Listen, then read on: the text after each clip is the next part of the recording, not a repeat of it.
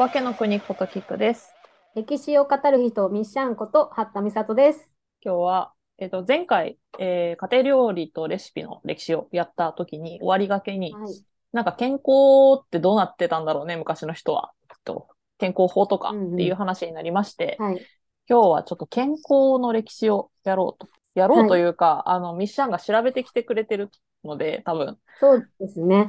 あの私もそんなに詳しい業界じゃないと業いう界。か、今までそんなに興味があったわけではないけど、面白そうだなと思ったので、調べてきたりしました。ありがとうございます。それをまあ聞きながら、私が多分時々突っ込みながらみたいな感じの収録になるかとは思うんですけど、面白い話ができたらいいんですが、まずそうですね、まあなんか調べ物を多分図書館か何かでしてきていただいたみたいな感じらしいんですけど、どういうキーワードで調べたりしたんですか？ああ、そうですね。まず昔の人の健康法みたいなものがあるかなっていうので、それで、図書館のジャンル別の棚で言うと、いや、最初、その、東洋医学とか、はいはいはい。そっち系見たんですよ。で、はい図書館とか本、本屋さんで、もうなんか、ヨガとか、あこれを食べなさいとか、あ、はいこれを食。べていれば何々が治るみたいなあー話ありますねが目白押しで、なんかもうげんなりしちゃって、あ、違うわ、これってなって、うん、で、図書館ですごい役に立ったのはやっぱスポーツの棚ですね。あ、スポーツの棚なんだ。はい。スポーツの棚に行って、その昔の人がどういうスポーツをしてたかとか、うん。そっちの資料をちょっと探したら結構ヒットしたり、これは面白いっていうのが見つかったので、あと教、教育関係もちょっと探したんですよ。うんうんうん、あの近代教育の中でどういうふうにそのスポーツとか健康、うん。体保健体育とかね、体育とかの授業をどういうふうにしてたか、なんかその辺ですね、うんうんうん。なるほど。主に漁ったのは。すごい。図書館使い慣れてるね。伊達にこう何もやることないのに図書館に行ったりはしてないですね。本当に素晴らしい。ちゃんと調べ物、図書館で調べ物するのが上手な人だと思って今聞いていやー、どうなんでしょう。わかんないですよ。なんか幅広く当たってるだけで、た。ピンポイント。トでこう、なんか端末とか駆使して、ここって探せる人はすごいなと思うけど。私はてっきりこうキーワードで、キーワード検索とかできるじゃないですか。はい、できます、でできます。で、健康なんちゃらみたいな。うんうんうんキーワードを何を入れたかが聞けたら、最初にどういうトピックから当たっていったのかがわかるかなと思って聞いたんですよ。なんか結構多分それしちゃうといっぱい出てきそうで、で、しかも中身わかんないから、なんか当たりづらい、私はですけどね。はいはいはい。なんとなくこの辺かなで、ざーっと見て、あ、これっぽいっていうのを一回ペラッとめくってみる方が早い。うんうんうん。じゃあ、調べてきたところの、どのあたりから聞こうかな。えーと、そうですね。うんでまずというか、あの、すごい、これはうん私も調べる前にもともと知ってたことうん。ではあるんですが、その歴史上の人物で、この人はすごい健康オタクなんですって有名な人がいるんですよ。うんうそれが、あの今、大河ドラマで松潤が演じてる徳川家康。ん。うんうん。彼は健康オタクだったっていうエピソードの話があって、うんで、まあ、昔の人のその健康法、健康オタクである徳川家康はどういうことを実践してたのかと。うんうんうん。それが、まあ、言ったら、昔の人の健康法、昔の日本人はどう、なん健康っていうのをどういうふうに意識してたのかっていうのがわかるかなと思って、はいはいこれ。をちょっと話してみようかなと思ったんですけど、江戸時代を始めた人なので、江戸時代前期とか戦国時代後期なんですけど、それより逆に古い時代、どういうふうな健康法を意識してた人がいいたかとか、どういうことをやってたかっていうのがあんまりなくて、情報というか。うんうんううん。ん、ここぐらいからちゃんと出てくるんですよね。で、私はそれは、徳川家康から若干それますけど、うん私はそれは多分、本当にそれより昔の人って健康とか意識ししてなかったんじゃないかなと思って。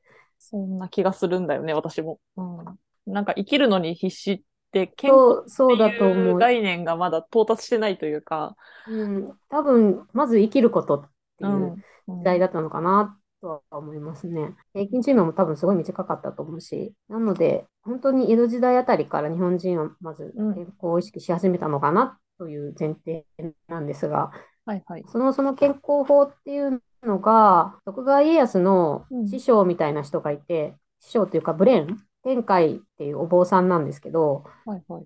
その人がの残したあの健康に関するお言葉。ありがたいお言葉があって。えー気は長く、勤めは固く、色薄く、食細うして、心広かれ。おーまあ、気は長く、気持ちはゆったり持ちましょう。うん勤めは固く、仕事はちゃんとしろよみたいなことですかね。うんしっかり動いてみたいな感じですかね。しっかり。で、色薄くっていうのは、まあ、あれですね。あっち方面ですね。多分、うん欲欲をね、抑えてという人のか、欲はね、控えめにという感じですかね控えめに。しろよと。で、えっと、食細してだから、食べ物はそんなあの腹八分目にして、あんまり贅沢するなよってことですね。で、心広かれ。あ、元に戻った。まあ、イライラすんなよみたいなことですかね。あうん気は長くもそうだけど。つまり、食べ物贅沢するなっていうのと、欲はあんまり書くなっていうのと、ちゃんと体を動かして、で、気持ちはゆったり持ちなさい。うん。みたいなことで、で、大体その徳川家康がやってることも、なんかそんな感じらしく、なんか麦飯食べたりとか、うん。そんな贅沢せずって、でもまあ戦国時代の贅沢なんかたかが、うん。現代視点から言うと知れてる気がするんだけど、がっつりしたもの食べないみたいな。と、あとなんか、そこれが運動法みたいになるのかもしれないんですけど、趣味が鷹狩り、うん結構あれ、今でいうゴルフみたいなもので、多分、あ社交の場？社交の場であり、うんで、あの、鷹を飛ばして、で、なんかそっち行ってみたり、追いかけてみたりするから、結構歩くっていうか、体動かすらしいんですよね。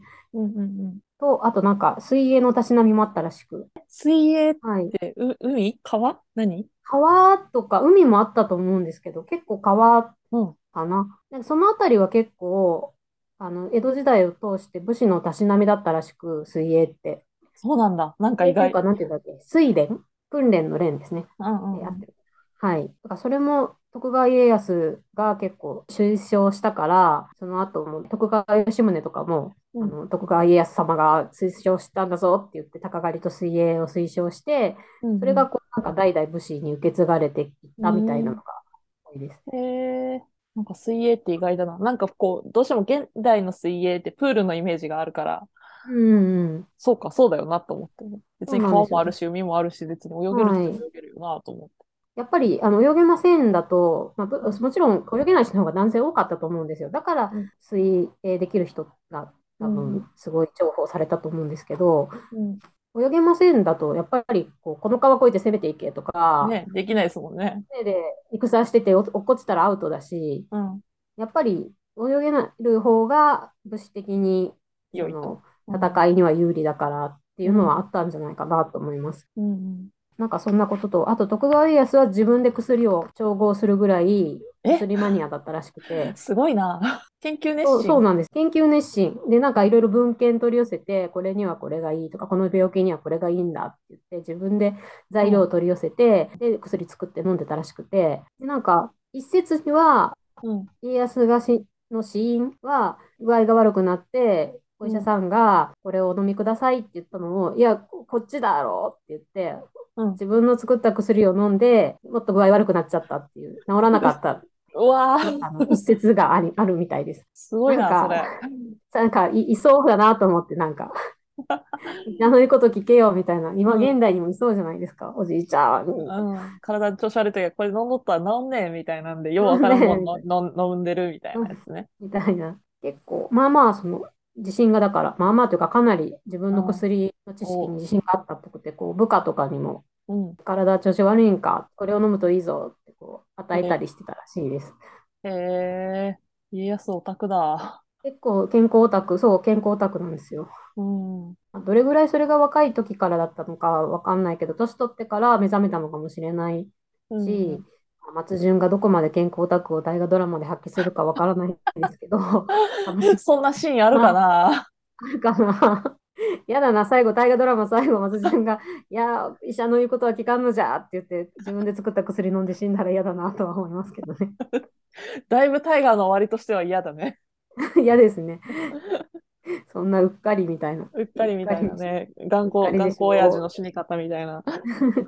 ある意味ドラマチックだけど、ちょっと大河ドラマではないよなっていう。かなり間抜けな感じがいたしますね。まあでも、なんか一番有名な説が、タイの天ぷら食べ過ぎて死亡だから、それも嫌だな。それも嫌そ、それもそれで嫌だな。まあ、結構ユニークなシーン説が多いんですね。当時からしたらかなりの長寿で、うん、亡くなってるから、なんか多分普通に体の具合悪くなって死んだんだろうけど、うんうん、これにいろいろこう説がついちゃう有名人だからだったんだろうなっていう感じですね。なるほど。まあ、そんな徳川家康がいたわけで、うん、で、その、そうなんですよ。だからさっきその鷹狩りとか水泳の話したんですけど、うん、江戸時代通じてその、やっぱりスポーツしてたのって圧倒的に武士なんですよね。うんうん。鷹狩り水泳、あと弓弓弓道。弓道ね。剣のね、お稽古は当たり前と言ったら当たり前かもしれないけど、から、えっと、江戸時代のスポーツで調べたんですけど、はいはい。そのあたりが出てきて、うんうん。なんかでも、それってなんか武芸じゃないですか。そうね。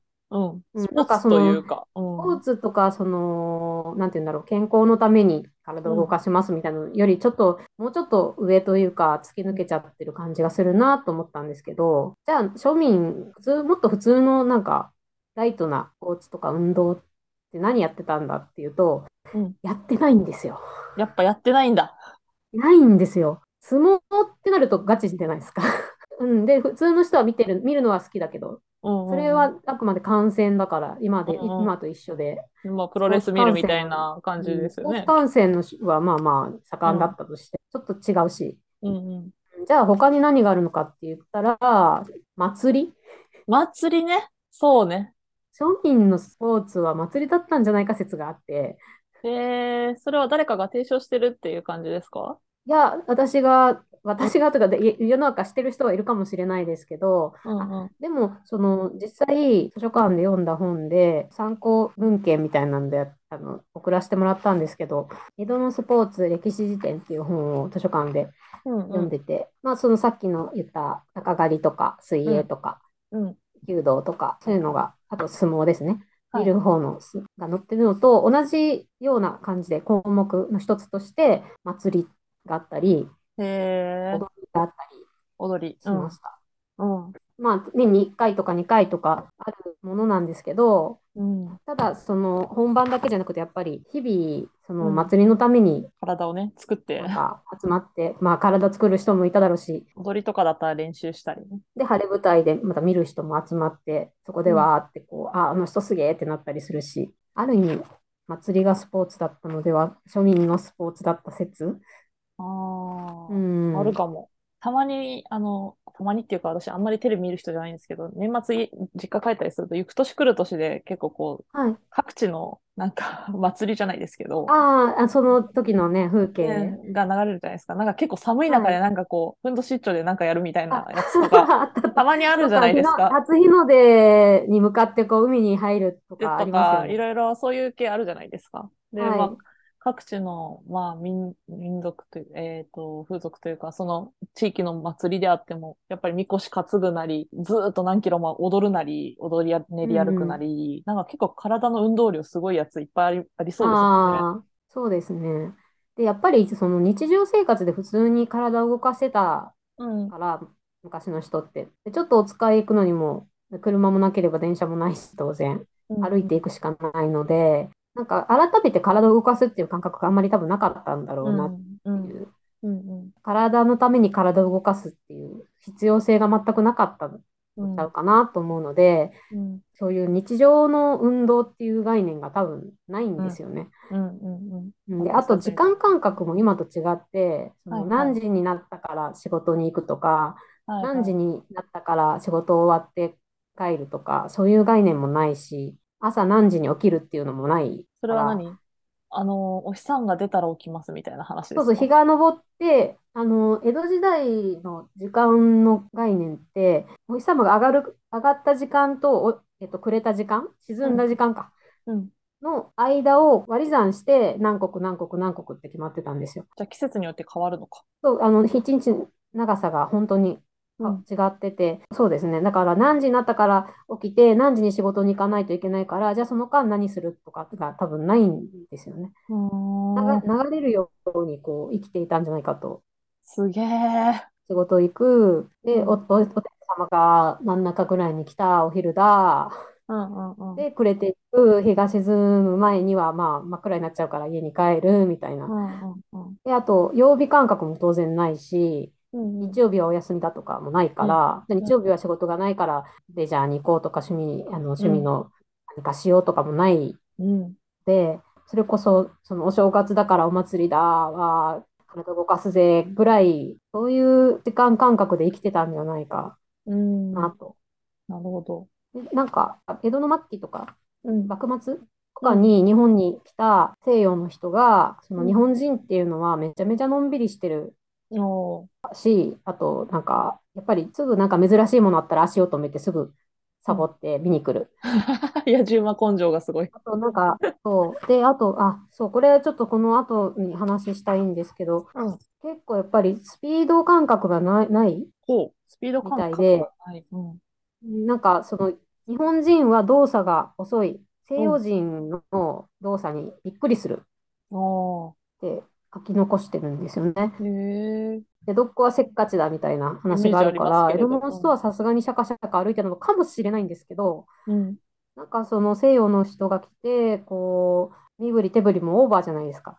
多うんうん分あっちの人。で、昔の日本人はすごい、その都度その都度すごいビクっておわーみたいな。したり、うん。はい。で、結構こう、わーって、珍しい西洋人が来たわーって集まって、なんか西洋の人がしたら、まごまごってこう、うん人間惑ったりとかしてたので、ぽくて。そう思うと、あれなんですよね。あの、あ、そうかと思ったのは、日本舞踊もうん。すごい緩やかな動きじゃないですか。うん。と思って、あんまり走ったり、こう、ダイナミックに体を動かしたりする文化がなかったのかもしれないなとそうですね。なん思か、確かにで。すね。基本的に止まる動動きばっかりですしね。こう、動かしては止まる、動かしては止まるみたいな、たためが多いというか、そういうイメージありますしね。流れるようではあるけれども、確かにと。スピード感は確かにないですね。うんまあまあ歌舞伎、まあ私も歌舞伎はそんなに詳しくないから、どんなものが、あの、なんていうか最近できて、昔からのがどんな動きかとか、あんまり詳しくないから言えないですけど、うんうん。あんまりその、だから走るとか飛ぶっていうのも動きとして、あんまりできる人がいないというか、やる人がいなかったんじゃないかなと思って、そうなのか。走れる人っていうのが特殊だったんじゃないか。あ、あと昔の日本の人の歩き方って今と逆というか違うかったあらしいんですよ。れですよね。ナンナンバー歩きってやつですよね。そうそうそう、右、あの足と手が同じ同時に出るやつ。うんうんうん。そうそう。歩き方がいつ変わったのか、いまいち知らないんだよね。でも多分本当にえ江戸時代終わるまでは、ま、少なくとも西洋の文化入ってきてじゃないですかね。いまだにその手と足が、あの、一緒に出る歩き方をしてたっていうのは知ってんだけど、いまだに理解できないもんね、なんか。なんか 風景としてあの思い浮かべないですよね。みんなだってそれ歩いてたんでしょっていう。どういうことってなる。なんか右見ても左見てもみんなそうやって動いてたんだよなと思って。そう思うと、不思議でしょうがないというかね。うん、ちょっと、ちょっと想像を絶しますよね。うん、面白いもんだなと思って、そんな歩き方ししてたの、うん日本人だけなんですかね。どうなんでしょうね。あそこ、もう面白いな。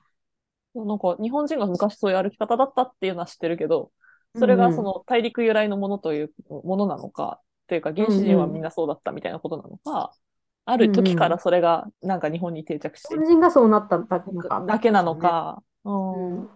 あ、それわかんないや。わかんないですよね。うん。なんか静かにしか動けなかったんじゃないかっていう気がしますよね、うんそんな歩き方してたら。だから、あの、戦国時代とかも、だから忍びってすごい特殊、超特殊やったんじゃないかなと思って。だから、うわ、早っってなって、うんうんうんその、利用されたのかなと思って。みんなゆっくり歩いてたんじゃないかなって思うんですよね。うんそうかもね。そのあたりはもう完全に私想像なんですけど、うん忍者あたりから、忍びあたりからは全然 完全に私の想像なんですけど。うん、忍びのことは知らないな、あんまり。うん、私もそんなに知らないですけど。ちゃんと調べたことないな。次、じゃあ、どうそこからどうやって今の日本人になっていったのかみたいなところ、うん、話を。としましょうか。はい、お願いします。すいません、ありがとうございます。はい。Cabane